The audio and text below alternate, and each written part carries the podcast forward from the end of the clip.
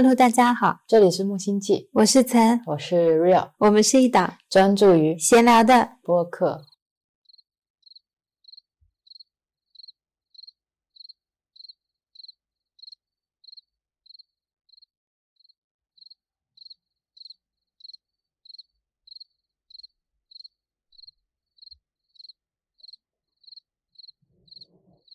今天是二零二三年二月八日晚上八点零二分。谢谢你播报时间，不客气，我害怕 real 又播成去年。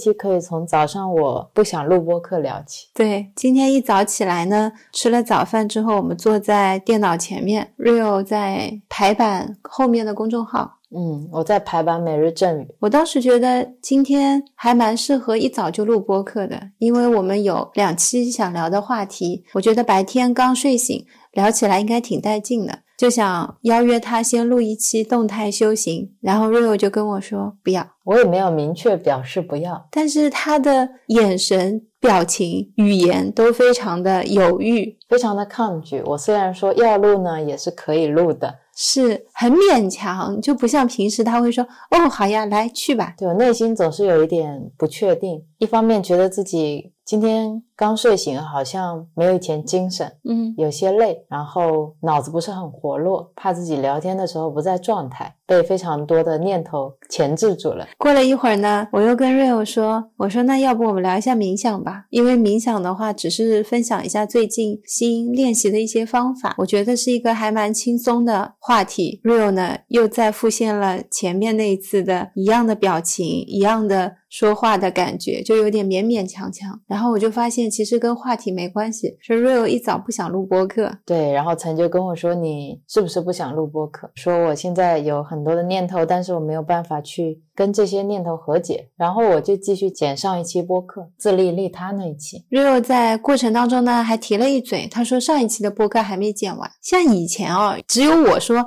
哎呀，我有点累了，今天不录吧。”平时都是 Real 说：“我们录，我们录。”然后今天这种感觉颠倒，还真的是。很不一样，就想好吧，因为你有播客要剪，前面还卡着是吧？我就来帮你剪。然后我硬问 Real 要了二十分钟还是三十分钟左右的播客剪剪。我说我们一个小时之内能够把这期播客剪完。是的，那时候特别霸气。我说你还有很多视频要剪，不想你剪播客。他说你给我。对，我觉得我就是现在当下我要把这件事情做了。但我觉得。其实跟事情也没有关系，跟录不录播客也没关系，好像是被一种情绪带着。是的，我其实也有情绪，我觉得怎么就不能录了呢？一早上不挺好的吗？早上录完，下午剪掉，晚上就发出来了呀。后来我看你这个样子，我想说行吧，那不剪，我就开始剪我们的上一期播客。接下来就被播客里面的内容带着走了，就非常开心嘛。剪着剪着，我突然意识到我前面说话的时候是有点凶的，跟平时有点不一样。我不知道你有没有感觉出来。然后我就过去抱了抱 Rio，我跟他道歉，我说对不起，我前面是不是有点凶？然后 Rio 说没有，没有觉得凶，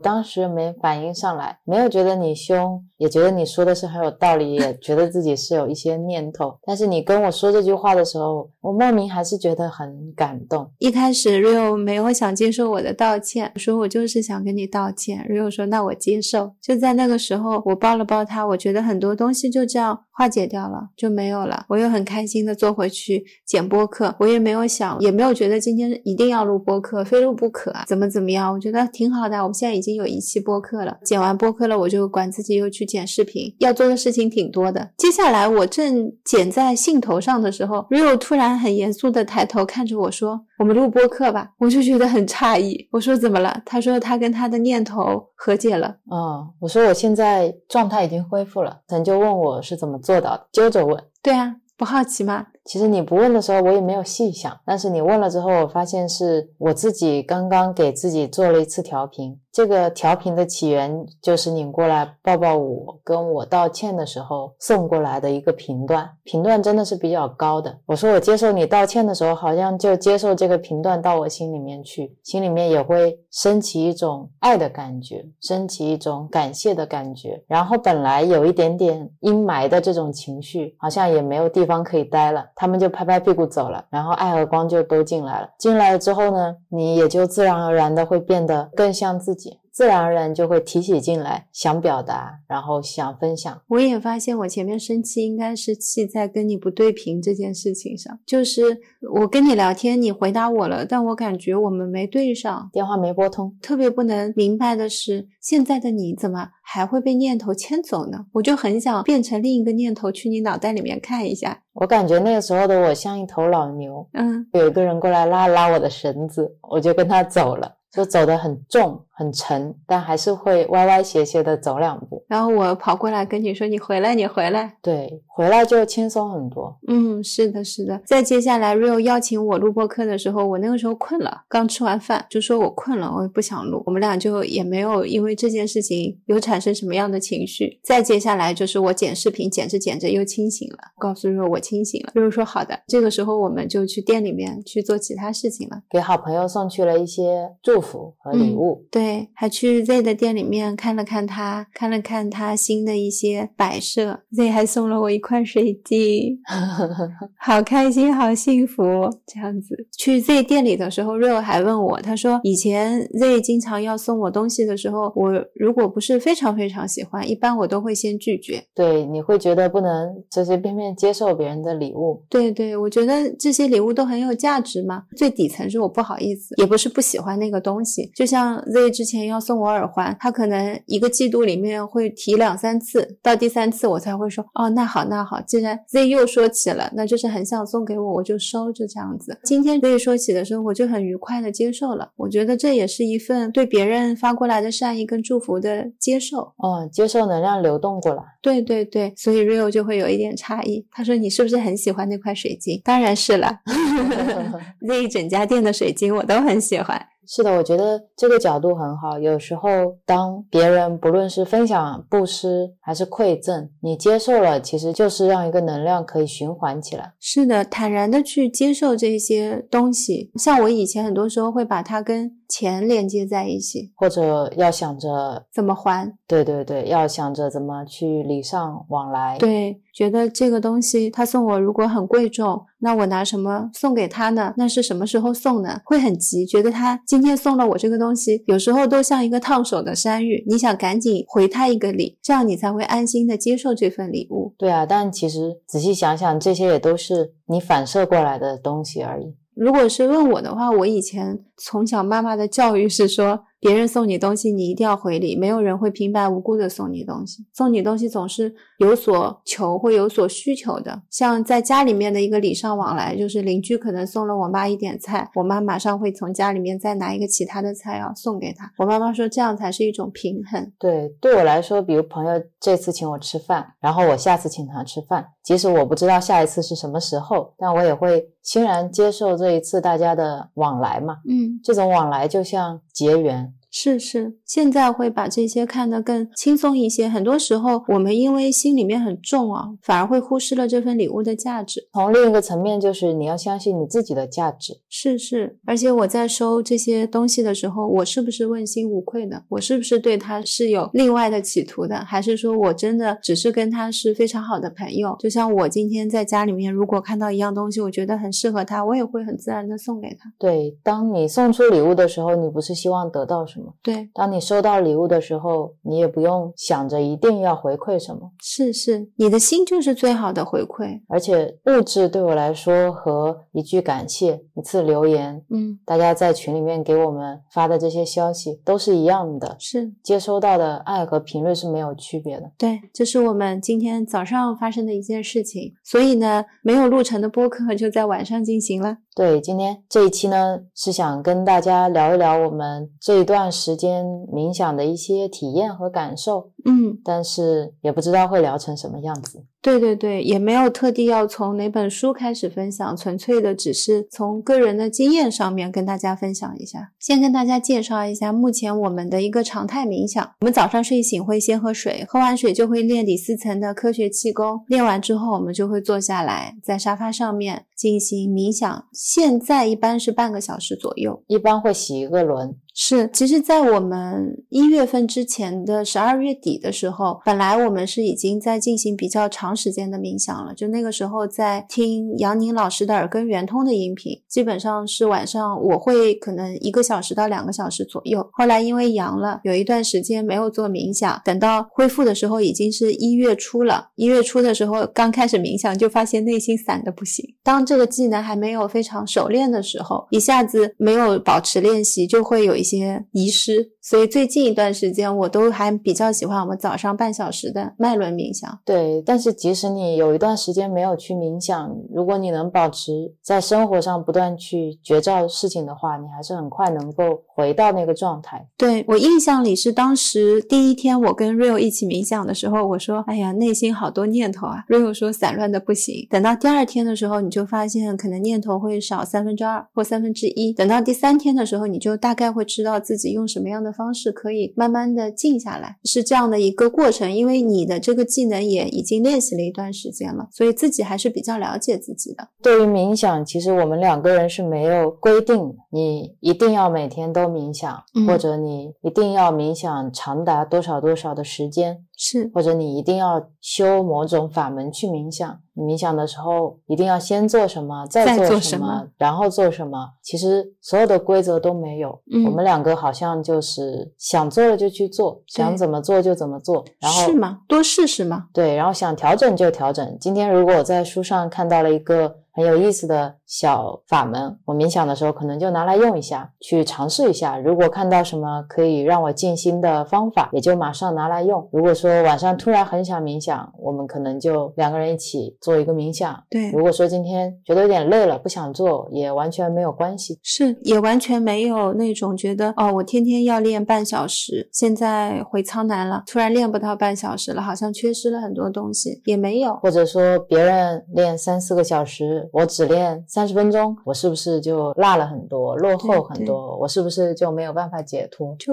没有这种压力在那里，因为迄今为止，我对于冥想是非常热爱跟喜欢的。对，不是说想通过冥想去达到某一种境界或者目的或者修成什么。我觉得冥想更多的像是我的一种生活方式，一种看待事情的角度和理念。对，它不仅仅是闭眼的时候，不仅仅是你坐在沙发上或坐在垫子上的时候才发生的事情，是生活当中时时刻刻都会有的。这个我特别特别认同。我觉得不管是叫冥想也好，静坐也好，禅修也好，在我这里是一样的概念。对他们其实只是叫法不同，名词不同而已。对我们来说是这个样子的，并没有把它分得非常的清楚。很多人他能接受冥想，但是他接受不了禅修，他觉得禅修就特别佛教，那你就可以说这就是冥想，就没有什么差别。你心里觉得哪种方式、哪个名称能接受、会舒服，那就用哪一种。或者你不喜欢坐在坐垫上冥想，你想走路冥想嗯，都没有关系。对，躺着冥想也可以。像现在有很多人失眠，其实就可以用躺着冥想的方式。嗯，就是一个让你自己的身体可以舒服的方式，可以让你的心也更更容易的安定下来的一个方式吧。嗯，我们差不多是在去年的十月之后开始自学冥想的。学习的方式基本上是看书为主，然后有杨定一博士的，还有一些禅师的。禅师的书更多讲的是一些禅修、静坐，也有看科学的，就是 Doctor Joe 的书等等，就各种学派我们都有在看。看的过程当中也各种方式都有尝试，基本是这样的一种学习方式。我们上一期聊其实是聊冥想是一件快乐的事，对，当时我们是在看 Doctor Joe 的书，一边看书一边进行实操、嗯练习，然后觉得很有意思，就开始冥想了。近一段时间其实也没有说专门要去研究冥想，只是对于佛法感兴趣，嗯所以会更多的去看一些禅师写的书，了解更多的理念。念，又恰好这些理念里面又有讲到他们关于正念或者禅定或者冥想的一些见解，嗯，所以又刚好能够对我们的冥想有所增益，好像嗯就是这样不断回旋的一个过程吧。是的，然后我们两个其实也不是冥想了非常非常多年，有着深厚经验的一些冥想者，也不是对这些东西有过非常扎实的理论基础的研究者。这句话我要说的特别严谨，在这一世，我暂时 还不是对于这一些特别有研究的。但是我们两个对于这件事情都是非常的坚定的，嗯，我们也是非常热爱的，也是有一直在尝试的，所以我觉得我们可能还是有一点经验可以跟大家分享的。如果你现在问我在接下来的生活当中有什么事情是你会一直去做的，第一件事情是看书，第二件事情就是冥想。第三件呢，跟瑞尔聊天，对，冥想这件事情有意思的点就在于很多东西是你感受到了，你才能够去感觉它的独特之处。无法言说了。可以言说，但是语言如果没有链接到对方的感觉跟感受，他的体会不会那么深。比如说，我说冥想当中有一种平静的感觉，如果 Real 体验过那种平静的感觉，他会知道哦，对，是的，啊、就是说苹果很好吃，你吃过，我也吃过，所以我们都知道苹果吃起来是什么味道。是不然你要形容什么是一个苹果，它吃到味道可能是什么样子，可能是什么样子，会更加的抽象一点。对，大家就会觉得这个东西不是人人都可以达到的，不是人人人都可以拥有的。然后也有很多人之前做过，就像我一样，之前做过我又放弃了。其实不是因为方法不对，我现在的方法还没有以前复杂呢，我现在更简单，但是以前的心念会很乱，我不知道我如何去跟我的念头在冥想当中去相处，是那个阻碍了我去体验冥想。当我了解佛法，我了解每个人自信是佛的时候，就有一种信心，是冥想它不是你没有办法去达到的境界，是你本来的境界，是是你通向自己、通向一个本来的你的一个通道、一个通路而已。对，现在的我们有一点像是一块厨房里的玻璃，因为常年炒菜啊，玻璃上全部都是油污。当你想要透过这个玻璃去看外面的世界的时候，你是看不清楚的。冥想或者是其他的一些支件的转换，我们更多的在做的就是把玻璃擦干净，因为你只有把玻璃上的污垢清洁掉了，让它慢慢脱落了，你才能看清楚窗外的风景是怎么样的。就像很多书里面都会讲到的，如果把自己看成一杯浑浊的水，嗯，那你在一个混沌的状态当中，你是没有办法知道自己澄清的样子是什么样的。冥想其实就是把这个杯子放在桌子上，让它静静的去产生沉淀和分离，这样你可以看到杯子底部的沙和上面澄清的水，就是这样而已。其实应该是一个很简单的状态，就像杨定一博士经常会说的放下，你要让自己达到一个毫不费力、非常轻松的状态，就像你一杯水就是静静放在那里，不需要去做非常非常多的努力就能达到的状态。有时候我们会觉得要很努力的冥想，要很努力的、很用功的去冥想，是你再把这个杯子摇晃得更厉害，它反而更不能达到那个平静的状态。太紧张了，有时候会嗯，太把冥想作为一件很重要的事情，就像你要考一个考试，对，你要拿一个资格证，是的，是的，你要获得一本证书，轻轻松松的坐在那里是就好了。这一期播客结束了，轻轻松松的坐在那里呢。大家觉得最困难的一件事情，也经常有人问到的，就是念头很多，来来去去怎么办？嗯我那天在书上看到一个很有意思的比喻，他说，当你坐在那边冥想静坐的时候，你就像站在马路边，看到车水马龙，无数的车来来往往的开，那些车就是你的念头，你只是在那边看着他们，你不要上车，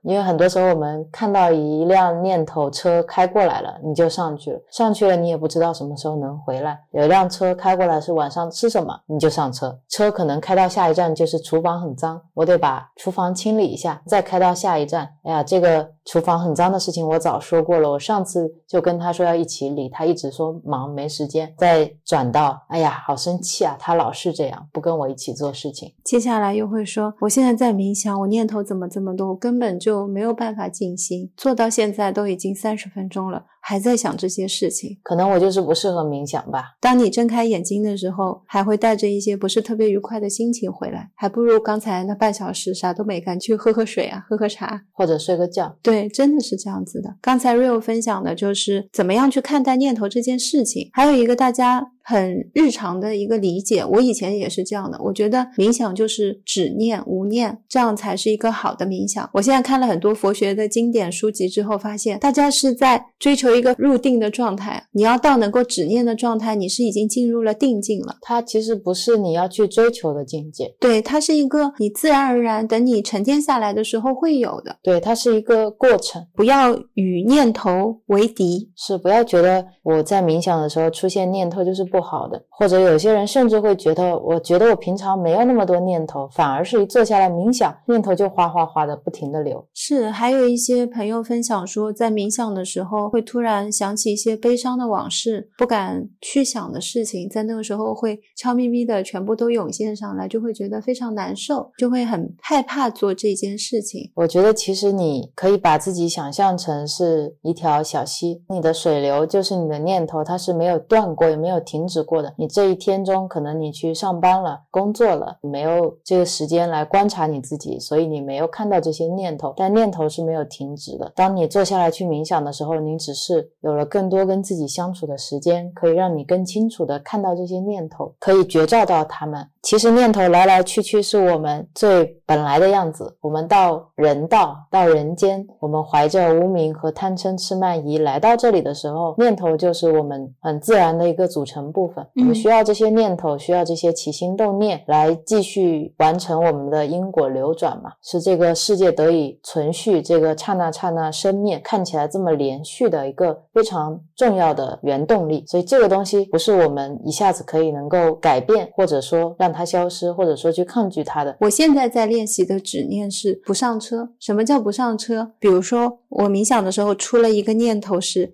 今天早饭吃什么？这是第一个念头，接下来就没有人会回答他了。我不会再想吃番薯或者是吃炒蛋。对，从这个方式，你可以把它想象成是一个微信谈话框，每一个念头都是对方给你发了一条消息，说今天晚上吃什么呀？这时候你就很快在键盘上敲击，我想吃这个，我想吃那个。但是你可以试着不回他信息，已读不回。对对对，所以他的这个法门是。不回消息，有时候无意识的突然发现自己已经回了两三条了，我也不会怪自己，我就又回来。接下来再有念头的时候，就一直保持着已读不回。嗯，在这个过程当中，如果能够觉照到，你就回来；如果发现回来了又还是比较容易跟着走，也可以用一些关注在呼吸啊等等这些的方法上面。我自己个人用的比较多的是，我会把我的意识沉浸到肚脐眼丹田的位置，我会比较希望自己能把意识落下去，我就。会慢慢的落下去。最早的时候，我去落这个是需要用腹式呼吸带下去的。我会把。普通的呼吸转成腹式呼吸，然后大概会呼吸三到四次，那个意识就会到了脐轮的这个位置。但是现在的话，因为比较熟练了，所以如果我的意识想要落下去，就会落下去。有时候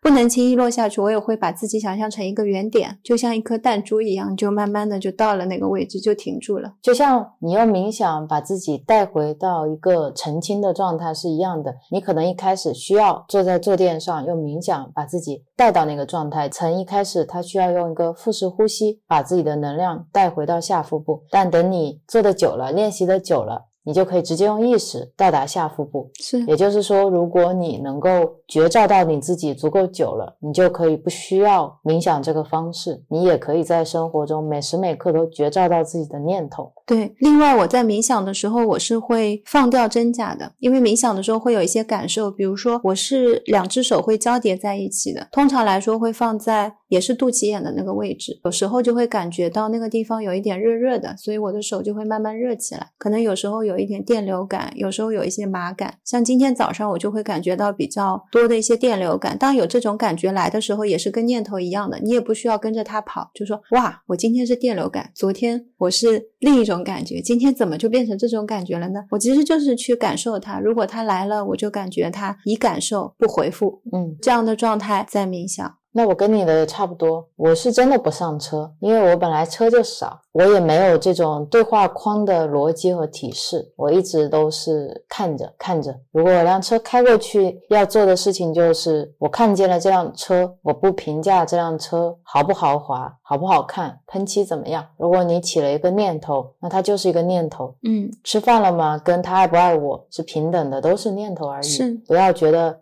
他爱不爱我就更重要一点，要去思考；加不加薪更重要一点，要去思考。饭吃了没？可以先放过，平等的对待他们，其实都是念头，都通通放过。就看车来车往，车来车往，你还可以点缀一点星星点点的灯光。如果你喜欢晚上的话。就看晚上的车水马龙也挺好的。如果交通堵塞了，车非常非常多，也不要把它拿来和你平常车少进行比较，就跟那些念头是平等的是一样的。如果今天你因为自己念头很少而感到很开心，明天你就会因为自己念头很多感到痛苦。嗯，所以当你放下那个开心，你同时也就放下了那份痛苦，就可以慢慢的回归到一个比较平静的状态。是的，前面还举了一个例子，是有一些朋友他冥想的时候容易看。见自己难受的事情、不开心的事情，有一些放在心底，可能因为某一些保护机制不愿意想起的事情，又会在你跟自己安静的相处的时候突然冒出来。如果真的有出来的话，是一个很好的疗愈的机会。是的，如果你把它当成是伤心、痛苦、难过的回忆，又再次袭击你的话，那你就是在经历一次痛苦、一次打击。但你如果像曾说的，你把它当成一次疗愈的机会，那就。转向了，对呀，我从冥想的角度去讲，其实你冥想时间长一些的话，你的能量会开始流通，在流通的过程当中，你以前埋下去的那些事情，它也是一种阻塞的能量。你下面的空气想要上来，上面的空气想要下去，它阻塞在中间，总有一个力会把它往上推，所以你可能就会像冒泡泡一样，喝气泡水一样，看到它们不断的往上涌，往上涌的时候，你就接住它，去看它，去感受它，你去感觉你的悲伤到底是有。多悲伤！如果你想哭的话，在哭的同时，去想象自己的这些难过、忧伤、不开心，随着你的眼泪一起都流到了外面，从你的身体里就出来了，就变成了一次清理。是，每次都变成了一次清理的机会。就像我最近在木星记修行的公众号里面有分享到，我最近在看的一本书，是一位名就仁波切写的《世界上最快乐的人》。他在讲到念头的时候呢，就说他。的父亲有跟他说过，如果说你在冥想的时候有很多念头，你应该感到非常非常开心，因为每一次念头都是你的一次转化的机会，嗯，and 它都算是你的一次助缘，是，就像你每一次内心有痛苦涌起来，有难过的回忆起来，都是给了你一次转化和清理自己的机会，疗愈自己的机会。如果你抓住这个机会，你转化了，疗愈了，你内心就会更加的敞亮。是啊，你就会有。更多其他快乐的阳光的能量慢慢进去，因为你把空间清出来了，是有地方了。所以其实同样的一件事情，同样的一个念头，同样的一段回忆，也还是你自己转个念就好了。对，在我这里，我会觉得同一件事情，如果我真的疗愈过了，我就会相信我是疗愈好，我不会再反反复复的再拿那件事情出来品的时候，就还是原来那种感觉，因为我会记得我那一次疗愈他的时候，我的那种释放。当我在回忆起他的。时候情绪那部分会少，然后留在我心里的就是一件事，就好像今天翻开一一本书，这本书上记录了我以前的一些不开心的事情，我又依旧看到了它，但是情绪没有起来，我看见了那件事情，对我来说会有不一样的一种感觉，但是身边也有一些。朋友，我发现他们的疗愈是要反反复复，就像一些过敏症状是一样的，像一些免疫系统疾病是一样的，好像好不了，你反反复复的一直要吃药。对于这个事情，我的理解一直都是：当你好不了，是你觉得你好不了；是当你觉得你牵起了你内在小孩的手。他就跟你成为了一个人，对，而不是永远你需要去呵护他，一次一次的牵起他的手。对，是的，所以在我这里是这样的这种体验，我也想用自己的这种经验来告诉大家，是存在的，是可以的，就是这样子的。对，如果你相信你可以，就是可以啊。是啊，我有时候觉得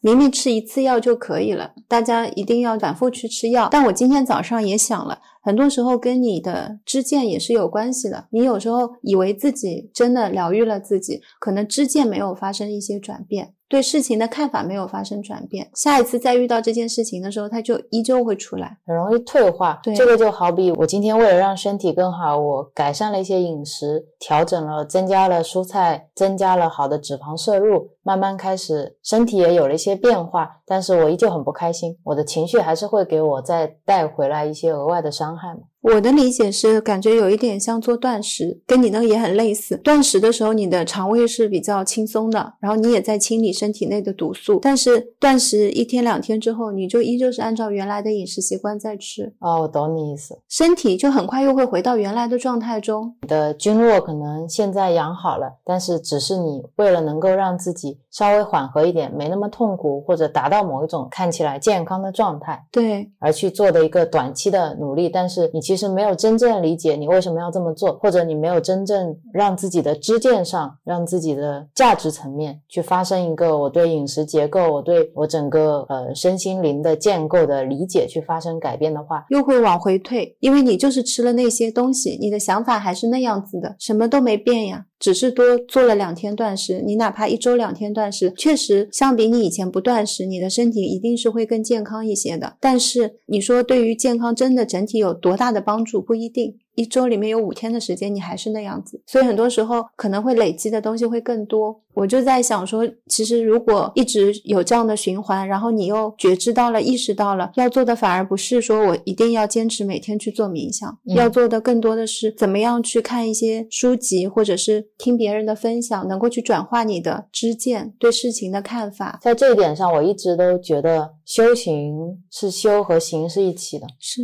你在修心的同时，你也在修你的行为。修行组成很重要的部分，其实。曾在刚刚他自己说他自己未来如果一定要做的事情里面已经说完了。第一个是看书，第二个是冥想，第三个是分享嘛。嗯，其实看书就是你不断的去改变你自己的知见，把它转成正见、正思维，去正精进，是，也就是八正道。等到你要去分享，你希望去跟更多的人交流，希望去升起一些慈悲，放下一些分别心。希望别人也可以能够有这样的喜悦和平静，这就是一个比较完整的修行过程。也可以把它理解为理论跟实践要相结合。是这种理论呢，不同的是，比如说我现在在冥想当中有起到一些念头，我在观察自己念头来来去去的时候，我发现也无非就是贪嗔痴慢疑。对，你可以给这些念头归类的，反正都要起念头。如果我今天就是这么散乱，也没所谓的，我就在马路边上看一下，这些车都叫贪，都来自于我的一些欲。望。如果说你很容易跟这些念头发生对话，你就可以用这个方式。当你需要去把这些念头归类的时候，你必须要跟他拉开距离，所以你反而很难跟他对话。是坐在那边看着打包的时候，还有一个比较轻松的感觉。这些东西这么多佛教经典都说了，人人都是有的，我也是别人，别人也是我，所以是人人都有嘛。那既然是大家都有的东西，那我就需要去多做一些练习，功夫还没有到，那有就是有了。在日常生活当中，像上一次动态修行，我春节回家的时候，我就会看到自己的自私啊，自己的一些贪欲啊，看见了就跟在冥想当中去觉照念头是一样的。对，这点非常非常重要。当你在冥想的时候，你看到这些念头，你开始归类了。等你这个技巧纯熟一点，再睁开眼睛，在生活当中，你也是要去归类的。对，如果你开始升起个念头，说这个老板真的是太讨厌了，他怎么天天让我做这些无意义的事情，让我加班？你就先不要回复自己的这个念头，你先开始归类，这是贪嗔痴慢疑的哪一个呢？哦，是嗔恨，去看看是哪一种。你可能在这个嗔恨里面，你还发现了自己的一些贪欲、一些欲望，在这个过程当中就会去产生另一步的绝招，就像洗东西。一样是可以洗干净的，脱落了就是一个本来的我嘛。对，曾自从知道了所有的想法都可以归类到贪嗔痴慢疑，他就觉得好轻松啊！圣人们都已经帮我们把大的框架搭好了。对啊，多么智慧，多么轻松！你去研究贪嗔痴慢疑就好，天天携带着。贪嗔痴慢疑这么几个大箱子就好了，在你的意识海里，伸出你的左手或者右手，你的五个手指头就是贪嗔痴慢疑。下次出门的时候就是这样，升起了一个念头，你就开始对号入座嘛。是贪嗔痴慢，哦，是疑。对，归到无名的时候，我就觉得哦，那就多学习。对啊，贪嗔痴慢疑合成一个拳头就是无名。对我就会想说，那再多看一些，然后在看这些经典的时候，也发现是慢慢开门的。一开始我只看得懂比较浅一些的，说话要更直白一些，我才能看懂。再看一段时间，我发现哦，再说的深的一点，我也能懂。再到后面，我感觉怎么有一点像在看哲学书的感觉。是的，是的，一开始你觉得像鸡汤。对对对，喝到后面你发现挺补的，对，里面各种药草你都能吃得出来，也开始慢慢知道他们都对应的是补哪一些症状。嗯在看书这方面，我自己的感觉是这样的：我一开始呢看这些书，我觉得这些书全部都在讲同一件事情，有什么必要写这么多本书？嗯不就是在讲空性正见、慈悲心吗？所有的禅修都是一样的。然后等到你认真的每一本去研读了，你又会发现，哦，同样的在讲禅是什么，或者同样的大家在解释大乘跟小乘之间的区别，同样的大家在讲什么是念头的时候，每一本书每一个禅师讲出来的方便法门又都是不一样的。嗯他们又都能让你感受到不同的启发和启示。就像我今天在看杨宁老师说大成跟小成之间的区别的时候，他就有写到说，他们两者之间最主要的区别是强调的重心不一样。小成的重心呢，在防止作恶；大成的重心呢，在广做善行。再去看慈城罗珠堪布，在他的《慧灯之光》里面，他也讲到了大乘跟小乘的差别。他说他们的差别是有没有菩提心。有很多人非常努力的修五加行，你要是问他为什么修五加行，他会说不修这个大圆满的正行就修不起来，所以我要修。再追问他，那如果修不成大圆满又会怎么样呢？他告诉你说那就不容易解脱了。你再问他，如果说不容易解脱又会怎么样呢？他说我需要解脱，那样我才能够没有痛苦，没有烦恼。追问到后面，你发现这个发心是没有菩提心的。你看这两段文字在描述大乘跟小乘之间的区别的时候，你乍一看觉得 A 说的是不作恶和做善事，B 说的是有没有菩提心，那他们之间是在讲同一件事吗？大家说的是不是不一样呢？这是第二个阶段，你会去看到每一个人都有自己的说法，有一些是看起来有点矛盾，但他们底层是一样的。等到第三个阶段的时候，你就会慢慢的去理解说，再次看到山还是山，对，山就是山。对你就会知道不作恶和去做善事，他们本质之间的区别，其实就是你的起心动念，本质就是你是去利己还是去利他。是，有时候听他们说这些话，就像是他是看过山的，比如说杨宁老师见过山，但是去问他问题的人没有看过山，杨宁老师就要跟他形容这座山。在形容的过程当中，他说这座山呢就在我们这个地方的西边。问问题的人说：“杨宁老师啊，我听不懂西边是在哪里。”杨宁老师就说：“出门右转。”其实不管是右转还是向西边走，都指向的是同一个地方，对只是你听起来是两个答案。是是，杨宁老师就会替换词汇，所以就是要用别人更能易懂的方式，以当时的那个状态去说法。哦，我们看这些答案现在不难受，是因为不会有特别强的对错。当你放掉对错，一定说什么是正见，用所有的东西去套那个正见的时候，去套某一个理论的时候，你会很难受的，因为每个人的口语讲的都不一样。可能同一个禅师，他今天在 A 处跟这些妈妈们说法是一种说话的方式，然后明天去了另外一个地方，见的都是一些商场的商业大佬，他说的又是另外一种方式。但其实你真的静下心来去听的话，他们表达的意思是一样的。比如说上次有一个朋友有分享说，有一个女生去问杨宁老师说，她有一些特别不喜欢做的事情，该怎么办？杨宁老师就跟她说，那你就不要做呗。但是杨定一博士又说我们要臣服，对要去臣服，所以他就会有点不理解，那我到底是可以不去做呢，还是我应该去臣服呢？当时我给他的答案是这样的，我说其实你去看佛法也是一样的，佛会对小乘弟子说四圣谛，说你要遵守这样这样这样的戒律，你才可以成佛。但是他对大乘弟子又会说一切都是空性，嗯你放下一切，有没有戒律，其实都不是最重要的。你会看到很多的矛盾，因为每一个人理解的程度不一样，欲望不一样，遇到的困难都不一样。同样的一件事情，杨宁老师可能会对曾说：“你不喜欢做就不要做，不要勉强自己。”是因为他是一个很爱勉强自己的人。那他可能会对 Real 说：“你不喜欢做，你才更要做，因为你要放下你自己的执着。”这些案例其实就是提供了一些理解知见的角度而已。我们在听的时候，也是要放着最高知见在自己的心里。如果你听着这些问题，你就把自己心中的某一件事情的困惑。一定要带进去，你就很容易会萎缩和局限到自己的那个小小的角度上。是，但如果这样的话，反而你会更加没有办法解除你自己的困惑。嗯曾经常说，如果有一件事情你很抗拒，你就要停下来，先看看自己抗拒的到底是什么。如果你能够放下自己固有的念头，看清楚自己抵触的究竟是什么，你自己就会有答案了。关于臣服和参，其实杨定一博士在唯识里面也有说。他说，臣服和参是为最成熟、已经准备好的修行者带出来的方案。我觉得臣服里面其实带着爱和包容，是它和慈悲的频率是一样的。如果你去做一件事情，你会发现臣服是对自己最轻松、最不费力的事情，你的心里面不会留下一点痕迹和情绪，而不是会带着防备和委屈，觉得我不想做，我还是得去做，我偏要去做，因为我得臣服。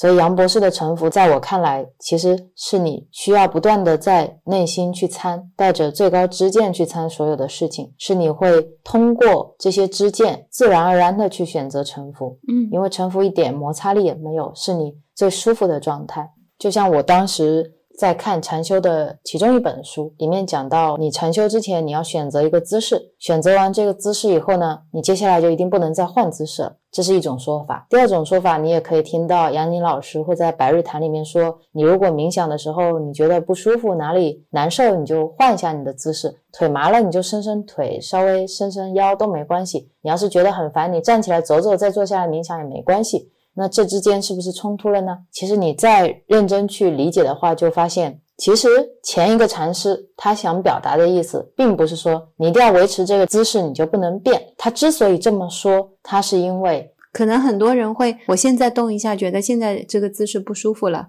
没有定两三分钟，又觉得现在这个姿势不舒服，又要换一个姿势了。对你容易觉得是因为这些姿势不舒服，才让你没有办法入定，是你就会一直在换姿势，相当于你就执着在了这些姿势上。嗯，所以他提出这样的要求，是为了能够让这些比较容易被姿势转的人，可以有一个规定或者一个戒律，能让他更好的去学习和体验。到入定的那种状态，是因为他只有体验到那种状态以后，他才会慢慢的、自然而然的不会去纠结于这些姿势。对，所以你再回到我们刚才说的大乘和小乘，大乘有些时候他可能会做出一些违反小乘弟子戒律的事情，但是这些事情可能是可以利益众生的，还是看他的起心动念是什么？嗯，是不是有菩提心？是不是有利他心？对我想起了一个故事，说有。两个和尚过河，然后有一个女施主也要过河，但是需要一个和尚背，其中一个和尚就背起了那个女施主。两个人到岸边之后呢，女施主就走了，另一个和尚就说：“你完了，你破戒了。”男女授受不亲，男女授受不亲，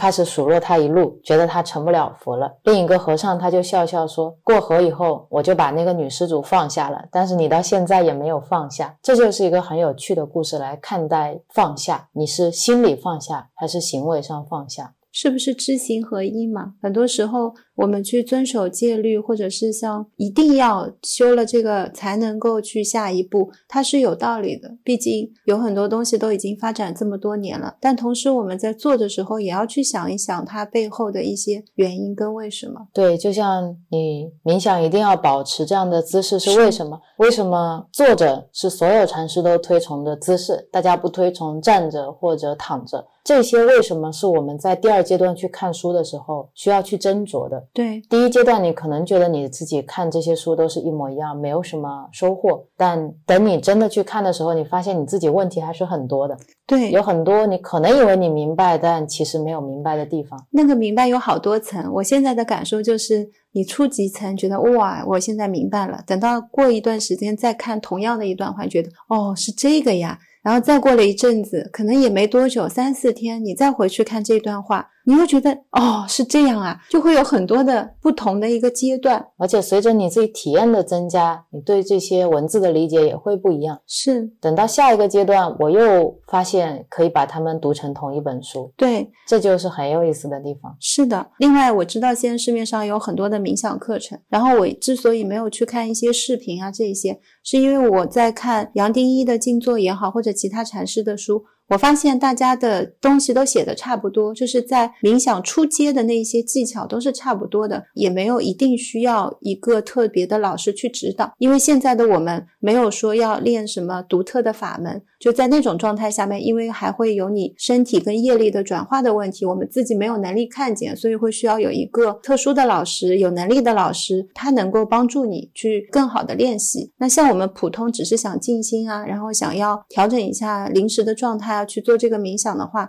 完全自己一个人都是可以的。Rio 刚才有讲到姿势，姿势这个我也想提一下。我跟 Rio 现在大部分时候是散盘，少部分时候是单盘，不会双盘。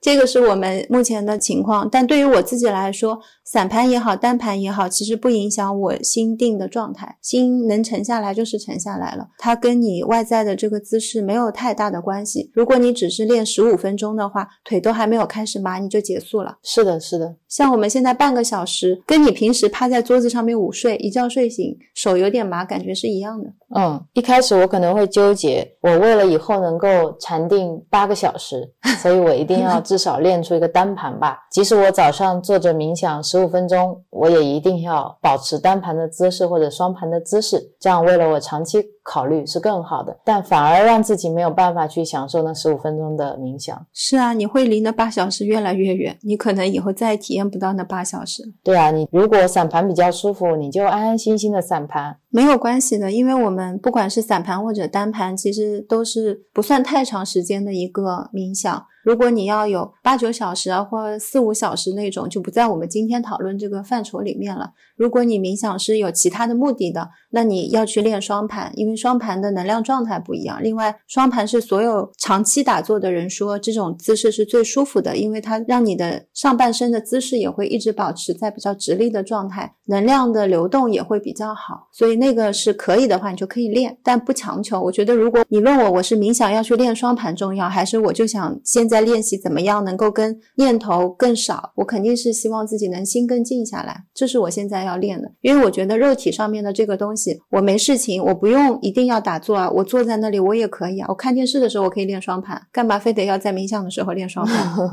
看电视的时候练双盘，我还多一份娱乐呢。对我就会把练习这些的技能拆分开，主要练心，然后脚的事情单盘平时坐着你也可以单盘，你在办公室放个垫子，在那边办公的时候你就单盘好了，能练八小时。嗯，还有一个很有意思的问题是，之前有一个波友问过我，他说他越关注呼吸就会越焦虑，嗯，所以他一直没有办法冥想。我很感谢他提这个问题，因为在他提问题的时候，我发现我忘记呼吸这件事已经很久了。我们都从来没有把呼吸和冥想是绑定在一起的，嗯，但透过他这个问题，发现可能很多不太接触冥想的人会觉得冥想等于观呼吸，嗯因为观呼吸是一个很好的法门，嗯，可以让你能够把心安住在一处。是是，我觉得这个你可以把它想象成为你要从家里去公司，你可以坐地铁，你可以打车，骑自行车，也可以用脚走过去。那观呼吸就是其中一种方式，它可能就是你坐地铁挺快的，不堵车。然后如果你静静的坐在那儿观察自己的念头，它可能就是走路，走路，稍微慢一点，但也能到。如果你有修一些密宗法门，你可能坐飞机过去了。还有一些比较常见的，像持咒，你去不断的念经。也是一个很好的方式。持咒跟观呼吸对我来说，只要是在依靠一个东西上面的，其实就是把关注念头的这个东西变成了我去关注呼吸，去关注我现在在念什么咒。因为持咒的话，它会占据你的声音跟耳朵嘛，两运对，可能更容易能专注一些。但是要知道，这些方式都是类似的，其实最终你又会被念头拉跑。所以我选择的就是比较长一段时间是怎么样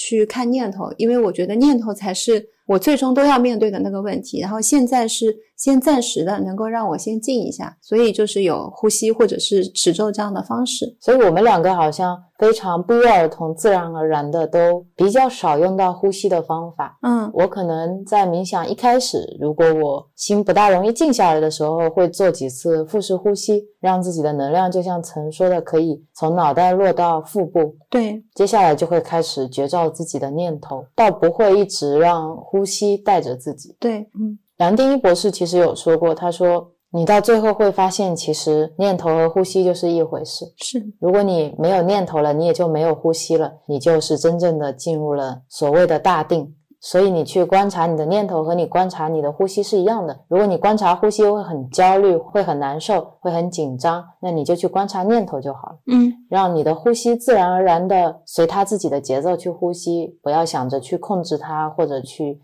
观察它。对。另外，从能量层面的感觉来说，如果我念头比较多，我会发现我的能量基本上集聚在头脑这个部位，也就是你的眉心轮的位置会比较多一些，或顶轮，就基本上想来想去觉得很浮躁。如果当我把自己的注意力往下沉的时候，其实你自然而然到海底轮或者是到脐轮的位置，你也就念头会逐渐会少下来，因为你的能量往下走了。从能量层面是这样子的，在最初的时候，有时候特别难进入状态，我会用 Doctor Joe 的那个祝福法，因为我觉得祝福是一个很好的方式，能够调频。我会按照脉轮，它是从祝福第一脉轮、第二脉轮、第三脉轮这样依次祝福到第七脉轮，这样做三次。其实，在做的时候，我会配合自己的呼吸，也是很快能让自己心静下来，并不是说做了这个念头会止住啊，是心会静下来。对，调频也是一个很好的方式，可以让你自己达到一个慈悲的状态。对，如果我一下子进入不了状态，我也会去祝福。初期是祝福麦伦，但是我忘记很久了，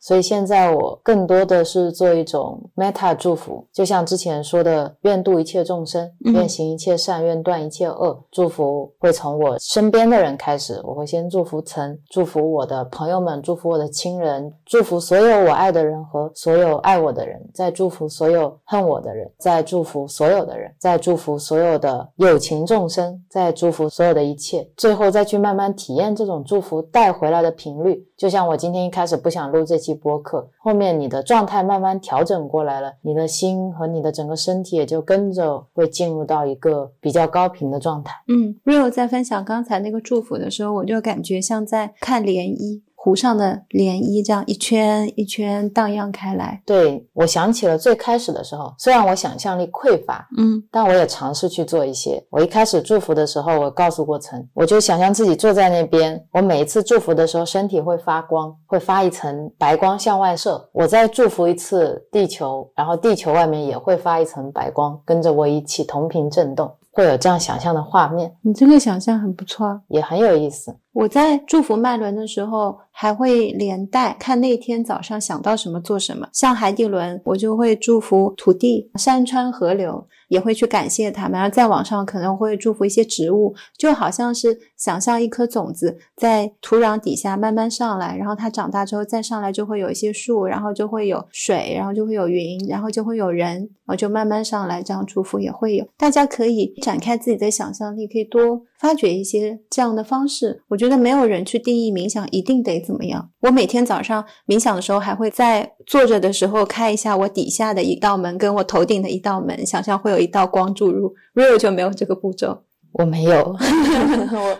会这么做是因为我觉得很有意思。杨宁老师经常会说：“你把你的中脉想象成一根中空透明的管道，你就可以这样去观想它。”他每次说中空透明的管道，我一开始想不起来是什么样，我就想到了喝珍珠奶茶的珍珠吸管啊，你就是那样一根粗粗的放在你身体中间。后来想着想着，过了几天，它就变成了一根玻璃管。我一开始就是玻璃的啊，那你比我快。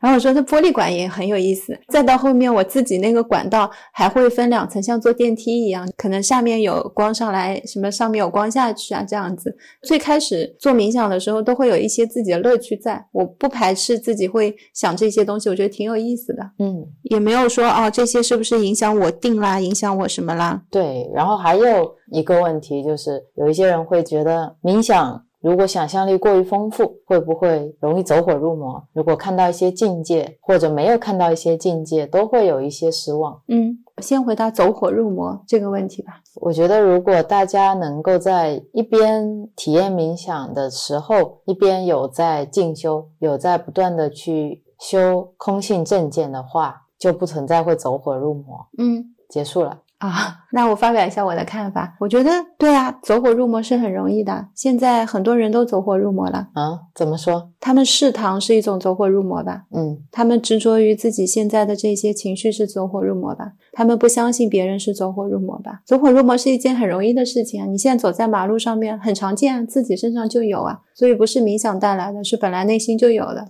嗯，说实话，你已经走火入魔了。很久了。嗯，无名其实就是一种走火入魔。对呀，无法接纳很多新的观点，也是一种走火入魔。它就是这么的简单。在我这儿，走火入魔跟执着是一样的，他们的程度是一模一样的。嗯、对，走火入魔也就是对魔的一种执着而已。是啊，那你如果今天能看到幻境啊，我也恭喜你。如果不是说潜意识想象出来，是真的你能预知未来，拥有了一些能力，那你可能真的还是很有天赋的。只是我我们在看到这些东西的时候，一开始都会有很多的好奇心。那你就去问嘛，那你就去看嘛，有什么呢？那你看到了不要怕嘛。你如果 你看到了又怕，你又想看，你又担心说是不是会有一些不好的灵体这些来伤害你，那才是造成你恐惧的源头啊。就还是没有跟念头相处。对啊，就像我们现在看电视看恐怖片，你可以选择看，可以选择不看嘛，并没有谁说一定会要怎么样你。很多时候是我们会怎么样自己。是是。然后关于神通和境界的这个问题，我记得从苍南去宁波的动车上，我们两个刚好有讨论这个问题。对，当时那个比喻挺有意思的，可以跟大家分享一下。我们说，如果你把涅槃或者解脱或者醒觉，你把它想象成一趟旅途，就是你想要从苍南坐动车去宁波，沿途的风景就是你的境界。其实呢，你在坐这列车的时候，你坐在车上都是能看见的，山山水水啦，稻田啦，天空啦，坐着看挺好的，就跟念头是一样的。但是有一些人呢，他就会因为风景太漂亮了，就会下去，就忘了上车。嗯，是的，这里面有两点。第一点呢，是沿途的风景是每个人都能看到的，也就是说，当我们修行到一定程度，或者你打坐冥想到一定程度以后，都是会有这些境界的，所以不必惊慌，也不用觉得自己就怎么了不起了。跟别人多么不一样了。第二点呢，就是他跟我们开头说到的念头是一样的，你看着它过去就好了，没必要上车，也没必要下车。是是。你冥想当中能看到一些东西，在各种书籍里面，他们之所以不会非常强调的去说，是不希望大家着眼于这个，不希望大家冲着这个东西今天来冥想。但这个对我的感觉来讲，就像九年制义务教育，人人都会参加，人人都会有，没什么好稀奇的。就像大米饭，人人都吃过，只是你现在忘了你以前吃过。像你现在打坐，你一起来你就能双盘，不可能是这一世天赋异禀，你肯定是以前有练过的，你只是忘记了嘛。那要做的就是好好的坐在那列列车上面，看到那些风景，那就是看到了。假如会看到一些东西，不管是我的想象也好，不管是真的看到了也好，对我来说就是看见，就是这样，不会再去评判它，不会再去延展它或延伸它。我可能出来了会跟 Rio 说一下，哎呀，我说我今天在冥想的时候遇到了一件什么样的事情，我会跟他说。也有时候有一些景象会让我很感触，会让我很感动。有时候冥想的时候眼泪就会流下来，但那个眼泪流下来呢？又不是我很难过的想流，它就是这样流下来，我就会让它流，就会顺应它。但我在下一次冥想的时候，我不会去追求那种状态，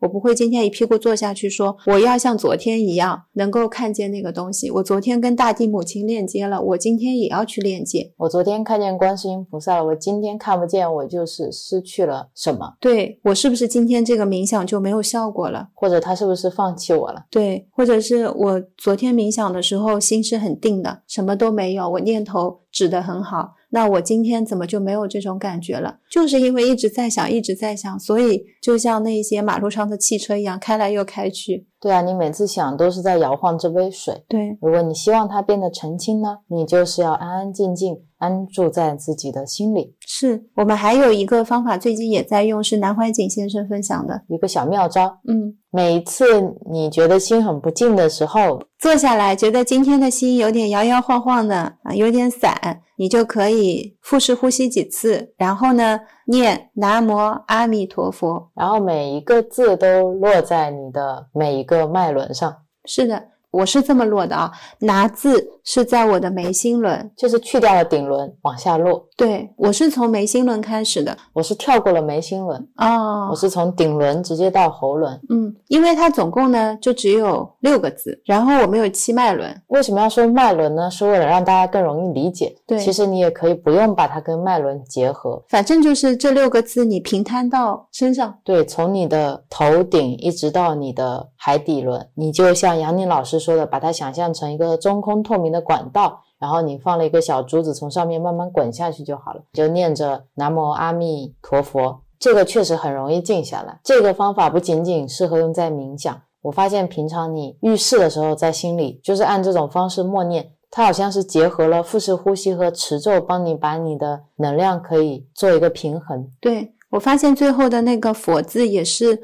在海底轮的位置也是把能量往下的嘛。我在想的时候就跟 real 不一样，real 是想一根管道，然后有一个球下去，一个一个。我是会像那种嗯弹跳球一样是在外面的，还有个抛物线的。南无阿弥陀佛，就会这样一个一个像打卡一样。每次对我来说，这些就是有趣的地方。对，然后等你自己用的熟练了，嗯，这些方法自然而然就放下了。是我在呼吸的时候，很多时候我注意不到呼吸，但是我感觉自己心静下来的时候，很多时候我能感受到我心脏的跳动，就是身体的起伏。你好像意识会落到你。你的心脏上会感觉跟心脏一样在起伏，那种时刻是让我觉得很安心、很暖心、很舒服的。我就会在那个地方多停留一会儿，听起来像跟自己同频。嗯，像你躺在了你的心脏上，然后上面会有你的胸腔，它就会慢慢的起伏的感觉，是很舒服的一种感觉。所以，如果大家觉得呼吸的办法不怎么适合自己，就可以再换换其他的方法。对，然后各种的方法或者法门，很多很多的书籍里面都会有写，很多禅师都是娓娓道来。非常不厌其烦，所以很推荐大家多去看不同禅师的书。如果有谁的书你觉得特别看得进去的，你就多看一些他的。对，把他的作品都看一遍也是很好的。嗯，我之前看的第一本是圣严法师教坐禅。对，然后我也会把书上的一些见解再慢慢的整理在木星记修行上分享给大家。嗯，是的，关于像这一类的呃冥想的一些体验的一些新方法、新变化，我们如果有。就会定期跟大家再分享一下一段一段，因为不录我们自己也会忘。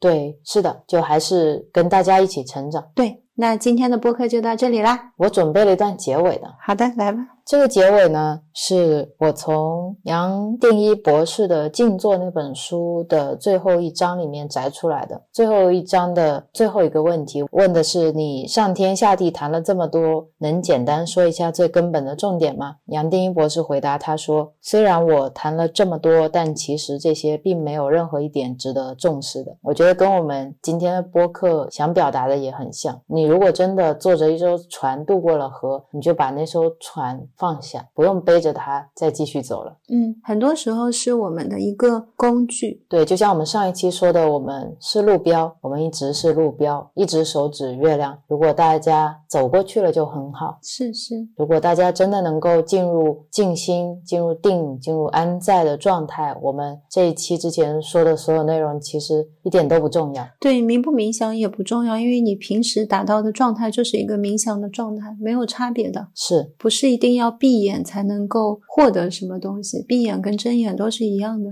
以前曾说睁眼是世界，闭眼是宇宙，现在要改一下了。睁眼是宇宙，闭眼也是宇宙。嗯，然后最后这段话就是杨定一博士送给大家的一段话，我们请播报员曾替我们有感情的念一下。要有信心，你来到此世就是为了认识真实的自己，悟出真实的自己，在人生中继续前进，心存慈悲，心存怜悯，了悟真实自信，活出充满喜悦的人生。活在喜悦中，也让人喜悦；活在光明中，也分享光明给他人；活在希望中，也为别人点燃希望；活在爱里，也将爱分施众人。活得尽兴，也让他人活出完整的意义；活在智慧中，让智慧滋润尚未开窍的人，做一个光明、希望、喜悦与爱的引路人。好感动啊！这一段，嗯，今天的分享就到这里。是的，很感谢大家的收听。